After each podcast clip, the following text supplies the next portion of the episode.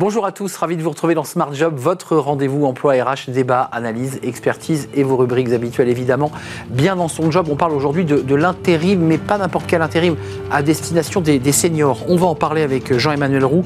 Il a fondé Tipeee Job et Tipeee Intérim. On parlera justement de cet enjeu des, seniors avec lui au début de notre émission. Le cercle RH, le sujet est au cœur de l'actualité, c'est la semaine de 4 jours. La semaine de 4 jours ou la semaine en 4 jours, c'est très très différent. On en parlera avec Jean-François Foucard, il est secrétaire national emploi, formation à la CFE-CGC. Il prépare d'ailleurs un, livre et un guide sur cette semaine des 4 jours. Et puis Vincent Binetruy, il est directeur France de Top Employer Institute. Ils sont mes invités. Fenêtre sur l'emploi, moins de confiance chez les chefs d'entreprise, mais plus d'embauches en 2024. Tiens, c'est un paradoxe. On en parlera avec Mathieu Imbert Bouchard, managing director chez Robert Alf. Voilà le programme tout de suite, c'est bien dans son job.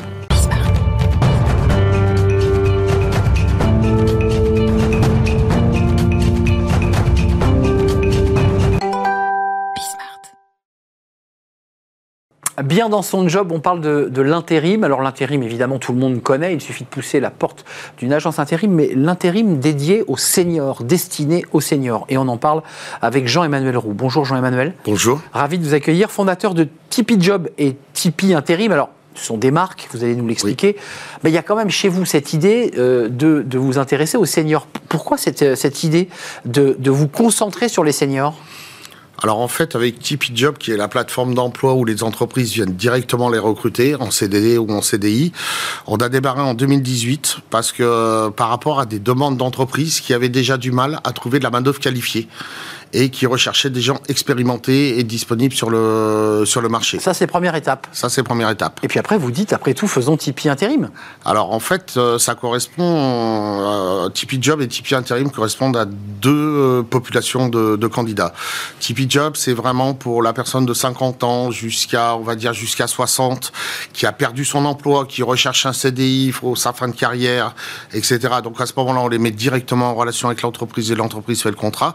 Tipeee intérim, ce sont pour les gens qui sont très proches de la retraite et les retraités actifs, parce qu'il y en a de plus en plus de retraités. Complément de revenus Complément de revenus, exactement. Euh, envie de transmettre également, garder un lien social. Et cette population-là souhaite faire des missions temporaires et les entreprises ne savaient pas comment les prendre. Donc on a créé Tipeee Intérim, mais c'est toujours dédié à une population senior. Euh, vous, l'enjeu des, des, seniors, c'est quelque chose qui, qui vous traverse quand même. Parce que vous avez connu cette galère.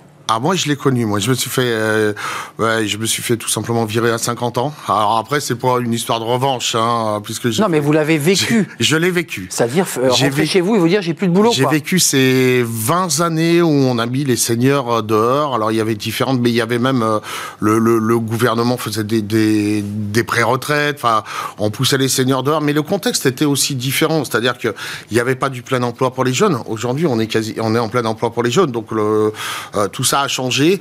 Mais c'est vrai que pendant 20 ans, euh, les seniors, euh, enfin, ils continuent, mais ils ont souffert. Euh, comment, comment vous rebondissez? Parce qu'à 50 ans, c'est, presque une image un peu littéraire et, presque cinématographique. Je perds mon boulot à 50 ans. on traîne, on, voilà, c'est la dernière séance, on ah. rentre chez soi, on est triste. Mais comment on rebondit? Alors, comment on rebondit? Moi, je vais vous dire, j'étais dans l'informatique à 50 ans. Euh, bon, bon, on a trouvé que j'étais trop vieux pour l'informatique. Je suis allé d'abord faire des entretiens dans d'autres boîtes d'informatique et j'ai compris que c'était général. Euh, et j'ai créé mon job en fait. J'ai créé mon job d'abord en créant un réseau pour, pour les TPE et après en créant euh, Tipeee Job en 2018. Euh, Jean-Emmanuel, ce qui est intéressant, le sujet senior, il est adressé politiquement, il est adressé par la NDRH, toutes les structures euh, parapubliques, institutionnelles, associations engagées. Euh, euh, du côté des DRH. Mais vous, vous nous dites quoi euh, les, seniors qui poussent la porte de Tipeee Job ou Tipeee Intérim, c'est quel profil?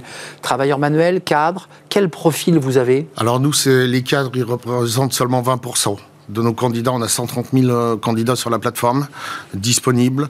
Et c'est surtout des non-cadres. Et c'est eux qui ont le plus... Alors, L'emploi des cadres seniors, c'est compliqué aussi. Et à la rigueur, c'est le métier, plus le métier de la PEC, LinkedIn, etc.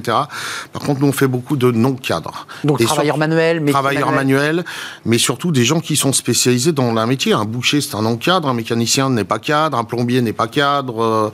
Euh, les bouchers, par exemple, ça, c'est un cas typique. Ah, bah, c'est. Toutes les euh, boucheries ferment les unes derrière les C'est quasiment impossible à trouver. Je suis en train de, de regarder avec de grandes sociétés dans l'agroalimentaire ou des grossistes dans l'agroalimentaire euh, ou dans l'alimentaire tout simplement pour aller rechercher des retraités, des anciens bouchers et les mettre en mission d'intérim justement parce que boucher, poissonnier, fromager, même euh, tous ces métiers-là, c'est des métiers qui sont vraiment sous tension. Euh, vous, votre, on- on- votre histoire est intéressante parce que vous savez de quoi vous parlez, vous l'avez vécu dans votre chair. C'est c'est quoi le plan de développement de Tipeee Job et de Tipeee Intérim? Parce que j'ai l'impression que là, avec ce qui se passe sur le débat des seniors, l'allongement euh, bah, de, l'allongement de la durée de travail de 62 à 64, enfin, je veux dire, il y a- y, y un développement incroyable.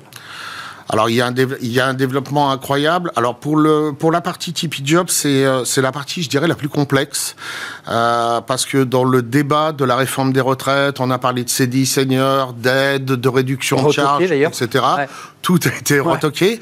Euh, il y a des débats actuellement. Euh, entre les partenaires sociaux et euh, avec les résultats, je crois, fin mars au, au maximum.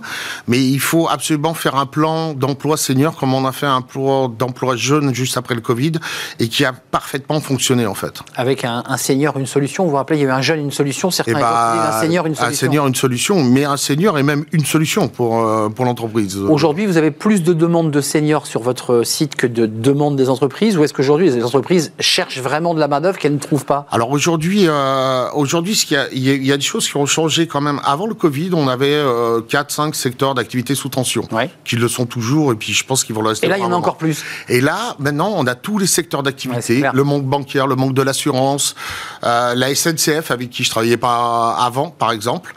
Et euh, donc les entreprises sont ouvertes. Alors elles viennent en premier lieu pour la pénurie parce qu'elles ont des difficultés à, à recruter. Donc on va, elles viennent chercher des compléments de sourcing. Compléments de sourcing, vous avez euh, différentes solutions. Il y a le robot, par exemple, comme Amazon peut prendre des robots, mais il y en a pas beaucoup.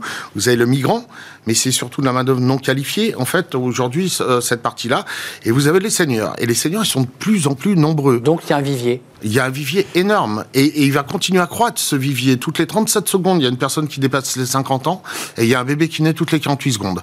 Donc on est en train de créer plus de seniors que, que d'enfants actuellement en France. Merci pour cet éclairage, ces chiffres et votre histoire particulière. Jean-Emmanuel Roux à la tête de Tipeee Job et de Tipeee Intérim. Allez-y si vous avez des besoins justement en seniors, euh, non cadres, puisqu'on a bien entendu que les enjeux étaient sur aussi des métiers manuels, euh, des métiers euh, très recherchés. D'ailleurs, merci de nous avoir rendu Merci. On tourne une page et on s'intéresse à la semaine des 4 jours. Tiens, est-ce que ça intéresse les seniors ou pas? Je ne sais pas, mais c'est un sujet qui est au cœur de l'actualité. Semaine des 4 jours ou semaine en 4 jours? Vous allez voir, c'est une nuance de taille. On en parle, c'est le cercle RH.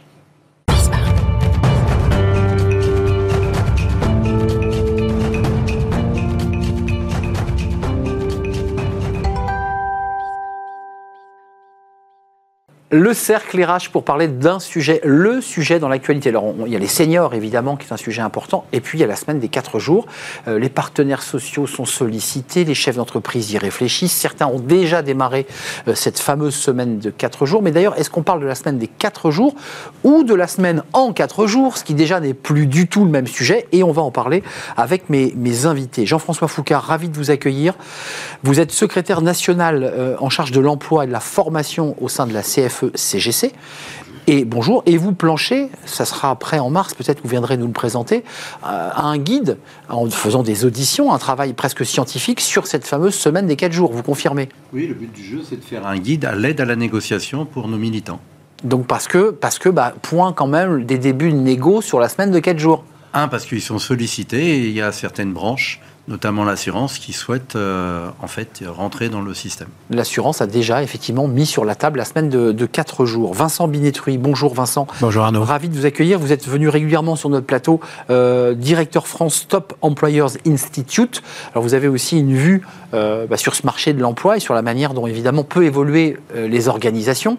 Je, je me tourne vers vous. Est-ce que j'ai raison de poser le sujet du débat en disant semaine de 4 jours ou semaine en 4 jours, ce qui revient à dire vous faites sur 35 heures, en 35 heures, 4 jours. C'est pas pareil qu'une semaine de 4 jours, on peut se dire, bah, j'aurai plus que 32 heures de travail si on garde les horaires. Là, en fait, c'est c'est 35 heures, 4 jours. C'est ça le sujet. il y, a- il y a une grande différence effectivement entre la semaine de 4 jours, où on est entre, entre guillemets entre 27, en- entre 28 et 32 heures, ou la semaine euh, en 4 jours, où la moyenne, aujourd'hui, c'est de 39 heures. Donc, le faire 39 heures en 4 jours, c'est pas tout à fait pareil. Donc, j'entends, et ça, c'est un autre élément du débat dans la négo, ça veut dire qu'on ne peut pas avoir ceinture et bretelles. Ah, RTT et 4 jours. Ça peut être difficile. Vincent Binetri, comment vous, comment vous regardez, vous qui avez un regard aussi sur ce marché de l'emploi, euh, comment vous regardez ce sujet de la semaine des 4 jours? C'est un, une fausse bonne idée? Pour moi, c'est une fausse bonne idée. C'est exactement le terme que j'allais employer, Arnaud. Vous me l'avez volé. Oui, je, je, suis allé chercher dans votre cerveau la, la phrase. Non, en fait, je pense qu'il y a une confusion entre la problématique et la solution. La problématique et les attentes des collaborateurs aujourd'hui, c'est d'avoir un maximum de flexibilité en matière de conditions de travail. Et quand je dis de conditions de travail, c'est en termes d'horaire de travail et parfois aussi en termes de lieu de travail. Ça, c'est la vraie problématique. C'est comment on répond à cette problématique-là la semaine de 4 jours, c'est pas une problématique, c'est un thème qui est venu à la mode comme étant une réponse unique à un problème qui est en fait euh, euh, multifacette. Alors, il y a une étude anglaise de, décembre 2022 où les résultats étaient incroyables, mais quand on regarde cette étude, on voit que c'est un tout petit panel d'entreprises. Il y a quelques entreprises en France, et vous les connaissez, qui travaillent sur le sujet et qui l'ont expérimenté, mais on voit que c'est entreprises de la tech, c'est entreprises assez particulières. Est-ce que vous, le syndicaliste que vous êtes et qui allez donner des outils de négociation, vous dites, je suis prudent, j'y vais très modérément sur cette semaine de 4 jours, ou vous dites, c'est l'avenir demain alors, déjà, aujourd'hui, ça pourrait être qu'un outil, parce que ce n'est pas sociétal, puisque ça ne va pas se décréter que la France travaille que sur 4 jours. Donc, c'est un outil d'organisation du travail, comme il y a l'horaire variable, hmm. comme il y a le télétravail. On voit que c'est un peu comme le référendum, le nom d'un référendum. Pour plein de raisons, les gens veulent aller sur la semaine entre guillemets, sur 4 jours. On on répond jamais à la question du référendum, vous savez. Hein. oui. Hein, on répond toujours à côté ou pour euh, autre chose. Aujourd'hui, deux exemples emblématiques. L'Italie des grandes entreprises sont allées sur la semaine en 4 jours. Donc sur 32 heures 35 euh, non, 39 37. 37 Ils étaient à 40, ils sont passés à 37. D'accord. Donc, euh, mais c'est en 4 jours. Et uniquement sur la, production. C'est-à-dire qu'à un moment donné, les gens, il y a le problème des cols bleus, pour faire simple, et des cols blancs. Les cols blancs ont pu bénéficier du télétravail. Eh et, aujourd'hui, quelle est la flexibilité qu'on donne pour des gens qui produisent parce qu'ils la veulent aussi? Donc semaine des 4 jours, Vincent Bignetruy, non pas à la carte, mais qui permettrait au col bleu de pouvoir compenser le télétravail qu'ils n'ont pas eu, on s'en souvient, pendant le Covid. Exactement. Ceux qui mettaient en rayon, ceux qui, étaient sur le terrain, bah, eux, le télétravail, ils n'en font pas. Exactement. Et, ces populations-là, typiquement, surtout quand elles sont parfois euh, loin euh, de leur lieu de travail, préféreraient même peut-être une, semaine en trois jours, ce qui leur permet d'économiser des allers-retours, de l'essence, de la fatigue, euh, pour aller sur le lieu de travail. Alors non, parce que normalement, la durée légale, et je parle sous le contrôle de, de, votre autre invité... secrétaire national qui est de 10 heures normalement par jour, sauf euh, convention collective particulière. Donc ils font 30 heures par semaine. Exactement. Hmm. Mais, mais peut-être que ces gens-là, effectivement, euh, oui, ils pourraient opter euh, pour 4 jours par semaine et 35 heures parce que ça leur permet d'économiser des, trajets. Mais ce n'est pas le cas de tout le monde. Mais Jean-François Foucard, vous qui préparez ce guide, imaginons qu'on soit en égo et que je sois DRH. Vous, vous mettez quoi sur la table? Vous mettez la semaine des 4 jours, le maintien des RTT, on garde le télétravail. Mais c'est pas possible. Il va falloir faire des choix. Alors déjà, il va falloir faire des choix, mais indépendamment de ça, c'est quelle est la problématique qu'on veut régler? C'est-à-dire qu'à un moment donné, les, individus pensent pouvoir choisir leur jour, entre guillemets, supplémentaire de congé. Si on est au 19e siècle, on a eu le, euh, dimanche, après le samedi, on aurait le vendredi, pour faire très simple. On sait très bien que c'est pas comme ça que ça va arriver. Et si on, les entreprises sont en train de passer sur la semaine sur quatre jours, je ne dis pas comment, dans quel volume, on sent qu'on va plutôt aller sur des jours ouvrables. Pour faire simple, travailler sur six jours sur sept, voire sept jours sur sept. Donc c'est sur cette tranche de sept jours qu'on pourra choisir son jour euh, À mon avis, on ne pourra pas tellement le choisir, ça sera plutôt une dimension collective. C'est-à-dire qu'à un moment donné... Donc négocier négocier, mais si vous êtes, entre guillemets, si vous êtes sur une organisation du travail collective, en fait, le jour tourne, pour faire simple. Eh oui, le, vous commencez une semaine le lundi, la semaine d'après, c'est le mardi, et en gros, vous travaillez un samedi sur six et, ou, sur sept. Comme certains vivaient les, 3-8 euh, en, variant dans le temps, une euh, matin, du soir. Euh, c'est une organisation du travail. Mais on va vers les 32 heures ou on reste à 35 heures? Parce que là, vous nous parliez de 39 heures, si on revient à la base. 4 jours, c'est 39 heures. Mhm. Donc il faut renégocier le temps de travail si on repart sur la semaine des 4 jours. Alors oui. Ou alors on reste à 35 heures. Enfin, je ne comprends plus. Alors aujourd'hui, je pense qu'il y a plusieurs schémas. En effet, il y a des entreprises qui veulent rester évidemment sur les 35 heures. Il y en a d'autres qui disent bah, c'est pas grave, on réduit à 32 heures et on met en place une nouvelle organisation en, en espérant que la productivité va suivre. Euh, en oubliant quand même après euh, plusieurs paramètres, à mon sens. Le premier paramètre, c'est quand on est passé aux 35 heures, on a vu exploser le nombre d'absentés, enfin le taux d'absentéisme au travail et aujourd'hui le nombre de burn-out qu'on peut voir. Hmm. On nous dit que la semaine des 4 jours, ça réduit les arrêts maladie, c'est bon pour la, la planète et ça permet de plus d'engagement. Moi, c'est ce que j'ai lu aussi. effectivement, c'est ce qui est mis en avant aujourd'hui. Mais vous dites l'inverse dans votre tribune. Hein. Vous dites euh, c'est bien beau, mais les gens vont plus parler entre eux, quoi. Alors, il y a effectivement, ça c'est le deuxième aspect. Je vois que vous avez bien préparé euh, ah, bah, écoutez. notre échange.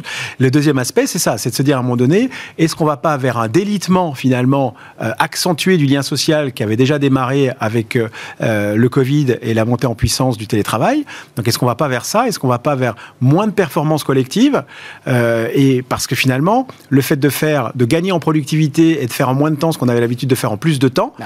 eh ben les gens ils vont penser qu'à produire entre guillemets, à délivrer et moins être dans l'échange et moins être dans l'échange, alors que ce sont aussi ces échanges et ces moments informels qui font parfois avancer certains sujets, avancer certains projets, et pas seulement le fait d'être rivé sur son ordinateur pour être sûr de produire. Mais Jean-François Foucard, vous avez, on a vu, vous faites un peu d'histoire et c'est un sujet qui vous intéresse, l'histoire du monde du travail, de l'organisation du temps de travail. Ça dit quoi de notre société, euh, l'arrivée de ce débat là dans l'actualité et sur les plateaux de télé?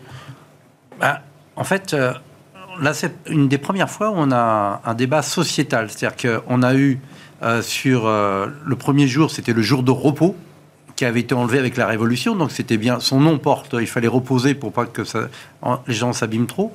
Après, on a eu le week-end avec 34 euh, avec les États-Unis, c'était du partage du travail. Et là, c'est pour mieux équilibrer vie, pro, vie professionnelle. Sauf que pour en revenir, est-ce qu'il vaut 32 heures ou 39 heures? Bah, C'est un peu la question qui est sous-jacente. Qui est sous-jacente, mais en fait, ce qui est très euh, l'ambivalence, c'est que les gens veulent garder des jours, les fameux jours de RTT qu'ils prennent en congé, ah donc ils veulent entre 2 et 4 semaines de congé en plus des congés légaux. Oui, c'est ça. Eh aujourd'hui, si on, refaisait un système de base, ça serait sur la semaine, 2-4 jours devraient être en 28 heures. Eh pour garder les 4 heures de plus pour pouvoir faire 4 semaines si on gardait l'équivalent de 39 heures. Alors, s'il y a des patrons qui nous écoutent, des chefs d'entreprise, des DRH, je pense qu'ils sont en train de s'évanouir dans leur bureau, là. Non, alors... Excusez-moi, mais je ne sais pas... Euh. Non, mais il y, a des entreprises qui sont en train de réfléchir, en fait, pour saturer euh, leur, euh, leur système de production, arriver à 7 jours sur 7, à des semaines de 4 jours, ça éviterait les, primes pour le week-end. Deux équipes deux, trois. Trois équipes. Euh, pour le week-end, ça, ça supprimait un certain nombre. Pour eux, c'est intéressant parce qu'on maintient la production à un bon ah. niveau et un bon rythme. Et, et, et ça crée de l'emploi potentiellement dans, ce, dans, ce, type de cas-là, et en plus, ça crée de l'emploi. Et d'autres, et, d'autres plutôt la, la modulation d'aller de 6 jours à 3 jours. Seul sujet, si on généralise tout ça, c'est qu'à un moment donné, il y a un problème sociétal. Ça veut dire que le transport doit fonctionner normalement, le samedi et le dimanche, que les, les gardes d'enfants doivent fonctionner le samedi et le dimanche. Enfin, qu'il y a plein de choses qui doivent fonctionner le samedi et le dimanche. Une vision, il y a une vision très capitaliste dans ce que vous développez, c'est-à-dire c'est l'homme au service d'une production sur une durée de 7 jours. Moi, j'avais l'impression que la semaine de 4 jours, c'était plutôt un moment où on se consacrait à une association, à sa famille. Qu'on, enfin, je ne sais pas, c'est comme ça que vous le voyez? Enfin, en tout cas, dans la philosophie de cette semaine des 4 jours, parce qu'il y a une vision très productiviste. Quoi. On produit. en, fait, les deux ne sont pas totalement antinomiques. Mais en ce qui concerne le côté évolution sociétale, je pense que l'évolution sociétale à laquelle on fait face aujourd'hui, c'est que je pense, euh, je vais dire un gros mot, mais, mais, je pense que les gens ont peut-être un peu moins envie de travailler et qu'en effet, c'est bien une semaine de 4 jours, mais c'est pas sur 4 jours, c'est bien une semaine euh, sur. sur euh, voilà, en faisant mon temps légal, c'est-à-dire 8h30 ou 9h par jour, pas plus. Exactement. Et, je pense que l'évolution, c'est ça. 36. 36. Donc on n'est pas à 32, mais on n'est pas à 39. Mais Exactement. On est en entre les deux. Et, après se pose la question, comme vous l'évoquiez tout à l'heure Arnaud très justement, c'est euh, encore du télétravail, encore des RTT. On garde tout. Toutes les, tous les échanges que je peux avoir avec des DRH aujourd'hui disent, bah non, si on met ça en place, c'est pas possible. Évidemment, la contrepartie, c'est plus de télétravail et plus de RTT. Mais vous qui êtes aux côtés des, des, élus et des syndicalistes, vous évoquiez l'assurance. Alors on n'est pas dans des usines, l'assurance c'est du tertiaire, c'est des emplois de bureau, c'est de l'informatique. On en est où là? Ils ont ouvert les négos ou c'est juste une idée qui a été jetée comme ça par les syndicats? Ça a l'air de prendre forme parce qu'ils ont des gros problèmes d'attractivité. C'est-à-dire qu'à un moment donné, le, ça, c'est le dernier volet de l'histoire, d'ailleurs. Hein. La, la, problématique, c'est qu'en fait, ça sera fait, si jamais c'est fait, c'est fait pour des mauvaises raisons. que l'attractivité est juste conjoncturelle et pas structurelle. Et que quand tout le monde sera la semaine de 4 jours, en fait, il n'y aura pas plus d'avantages que. Et on ne reviendra pas à l'endroit d'où on est parti. Complètement d'accord. Et, donc, à un moment donné, c'est une vraie problématique. Et une mauvaise réponse. Mais c'est pas le bon outil.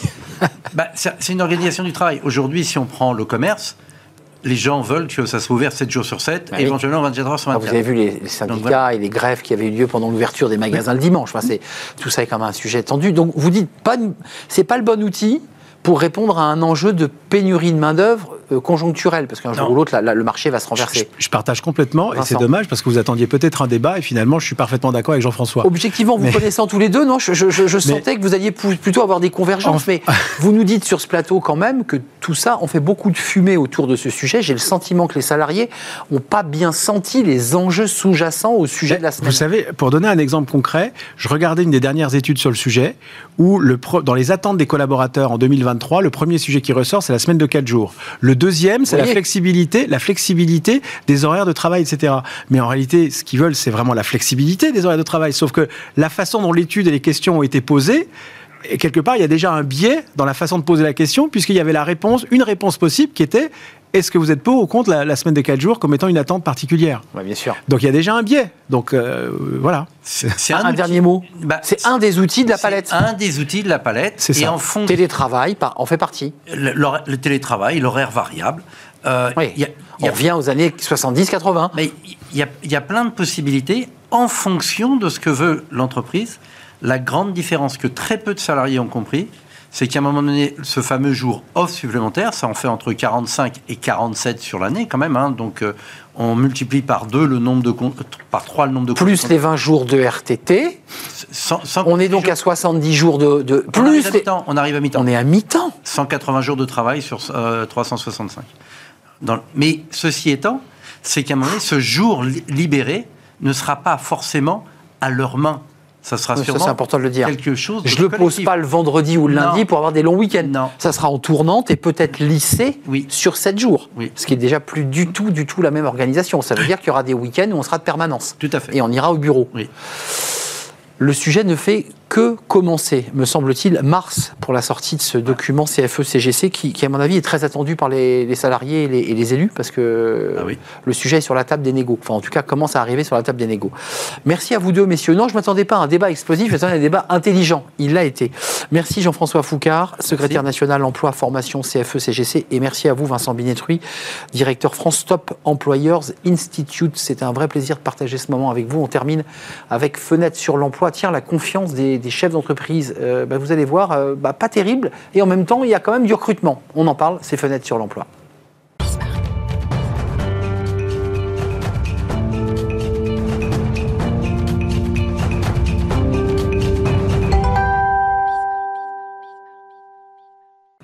Fenêtre sur l'emploi, l'état de confiance, général d'ailleurs l'état d'esprit des chefs d'entreprise pour cette année 2024, c'est demain. On en parle avec Mathieu Humbert Bouchard. Bonjour Mathieu. Bonjour Arnaud. Ravi de vous accueillir, managing director chez Robert Half. Alors avec une étude qui est très intéressante sur l'état de confiance des chefs d'entreprise. Quelques chiffres, on va les commenter, on va les découvrir. 64% euh, de ceux qui ont été interrogés se disent plus confiants qu'un an avant baisse de moins 11%. On se dit, waouh Sauf, bon, quand même, on peut le dire, ils sortaient du Covid l'année d'avant. Enfin, ils étaient encore dans l'incertitude la, du Covid.